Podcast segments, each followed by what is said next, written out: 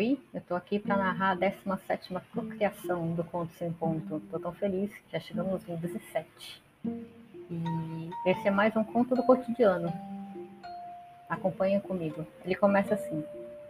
Por um triz achei que a doguinha ia falar comigo. Doguinha deve estar carente. Preciso levá-la para passear. Coleira ok, coletor de fezes ok. Vamos, doguinha, vamos dar um rolê. Enquanto passeava, entretido nos pensamentos, vê algo que o deixa um tanto intrigado. Continuou pensativo. Ninguém merece. No dia que resolvo sair com a doguinha, vejo quem? Minha ex, que também resolveu sair com o doguinho. Doguinha, você tá com uma escuta aí, né? Certeza. Bom, pelo menos gostar e cuidar de cachorros nós tínhamos em comum.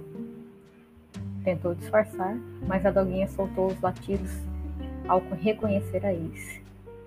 E não foram latidos amigáveis.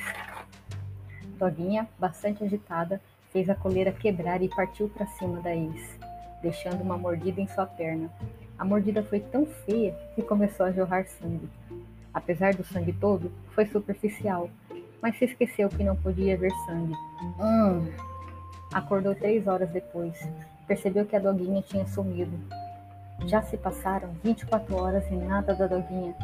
A enfermeira apareceu no quarto e disse que seria liberada em algumas horas, entregando um bilhete. Ao ler o bilhete, outro desmaio.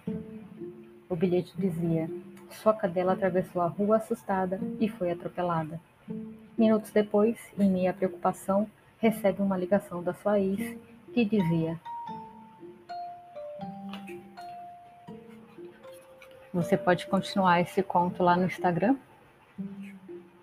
Se você quiser entrar no nosso grupo, é só mandar um oi, que eu te mando o link do Telegram. Meu nome é Olivia e esse foi um conto sem ponto dessa semana.